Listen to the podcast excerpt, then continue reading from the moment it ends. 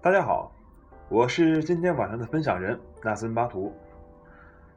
这几天呢，接到了很多家长来的咨询电话，都是咨询自己的孩子呢，因为上网而耽误了学业。我很理解家长对孩子的未来的担心，所以今天呢，我和大家分享一下，为什么网络对于青少年有这么大的吸引力。现如今呢。网络可以说成为了我们每一个人生活中必不可少的一部分。我们工作需要它，学习需要它，娱乐也需要它。我们出门购物的时候呢，可以用网银支付，手机一刷就支付完成。我们出行订机票、火车票或者订酒店，打开网络轻松一点就订好了。远方的朋友很久不见了，打开微信、QQ 视频聊天，哪怕在国外。也可以用很便宜的价格联系到。网络的便捷性极大的方便了我们的生活，但是当我们的孩子因为种种原因沉迷其中的时候，家长们着急了，尝试了各种方法，比如把家里的网断掉，家长自己也不用了，或者控制孩子的经济来源，不给他有余钱去网吧上网，再或者没收孩子的手机，阻止他用手机上网。办法想了很多，也用了很多，但是孩子却始终离不开网络。于是，有的家长再也没有办法了，选择了最后的一条路，就是各种戒网瘾学校。但是，戒网瘾学校真的有效果吗？各种媒体报道的戒网瘾学校中的暴力相向还少吗？有媒体报道，在戒网瘾学校中，教官会对学生实施军事化管理。教学方式一般运用公开而严厉的体罚，限制人身自由，超负荷的体能训练等等。通过这种高强度的体能训练，与现实世界的隔离，虽然能够让青少年在物理上暂时远离网络，远离网络游戏，但是当孩子们离开戒网瘾学校，回到原来的环境中呢？孩子们甚至变本加厉地沉迷于网络之中。孩子们到底怎么了？事实上，青少年沉迷于网络，相当一部分呢是沉迷于网络游戏，也有一些是聊天或者看小说、看视频等。在这里呢，我以网络游戏为例，看看为什么有些孩子更容易沉迷其中，而有些孩子会有比较好的免疫力。影响青少年沉迷网游的因素。有很多，从心理学角度来看，他们基本的心理需求是否得到满足，和自我管理能力的强弱是两个十分重要的方面。第一点，假如青少年在现实生活中，他的基他的基本心理需求得不到满足，而网络游戏又恰好能满足他们，那么自然而然的就会对青少年具有更大的吸引力。德西和瑞恩提出来的自我决定理论中，自主需求具体指人内在的三种需求：能力需求、关系需求和自主需求。那么第一点呢，小点，有些孩子呢在学校里学习不太好，有不少课程会跟不上，甚至听不懂，这就会导致他在学习上缺少胜任感，满足不了自己能力的需求。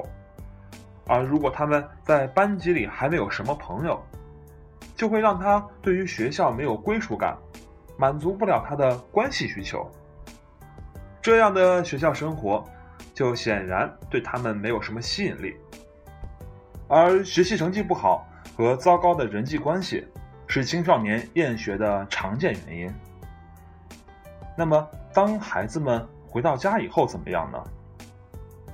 如果孩子的父母能够充分的接纳他们，给他们无条件的爱。愿意理解并倾听他们的苦闷，孩子们会体验到对于家的归属感。在这个基础上，父母给予孩子适宜的指导，或许孩子的学习能力能逐步改善，这会提高他们的胜任感，因而呢不会放弃自己的学业。如果父母能够为孩子安排丰富的文化、艺术、体育活动和足球的陪伴，孩子们就可以有所选择。让他们体验到自主感，满足了自主的需求。而孩子们在参与中发现自己的兴趣爱好后，如果能够得到父母进一步的支持、鼓励和具体的建议，孩子们就可能发展出自己的一技之长，从而奠定自我认同和自我价值实现的坚定基础。但是如果孩子回到家以后，家里的亲子沟通几乎没有，却还要受到严苛的对待，父母不提供具体的指导和其他选择，要知道。孩子是要教的，你不教他是不会的。而也有家庭对孩子不闻不问，可能是因为父母忙于谋生而忽视了孩子的心理需求。那么孩子在家中会缺少归属感，也就没有机会在其他方面发展出自己的兴趣爱好和一技之长了。我很理解父母为了给孩子提供足够优渥的生活而日夜劳累。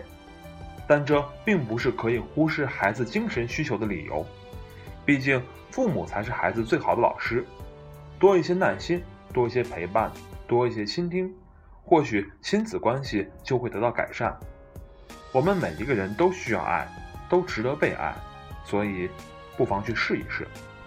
那么第三点，如果对于孩子来说，学校和家庭都缺少吸引力，那么相比之下。网络游戏的魅力就愈发显现出来了。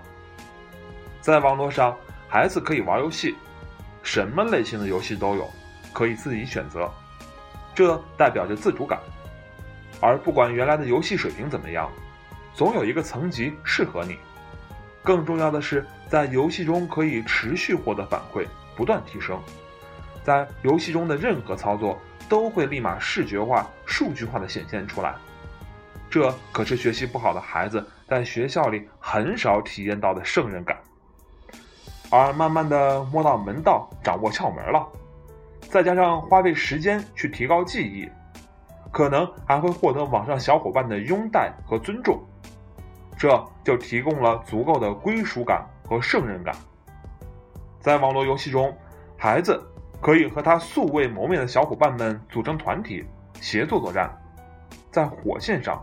建立友情，这也就是当青少年在学校、家庭这两个主要的成长环境中满足不了他这三种基本需要，此消彼长之下，青少年会更愿意花费更多的时间在网络上，因为在那里多多少少弥补了一些在学校和家庭中缺失的心理需要。第二大点呢是自我管理的能力。如果孩子从小到大都被管理的好好的，每天从家到学校，又从学校回到家，两点一线，就像在这两个地方被交接和接管，而他的时间也被安排成一小段一小段，三十分钟背诵课文，三十分钟上课，三十分钟自习，等等等等。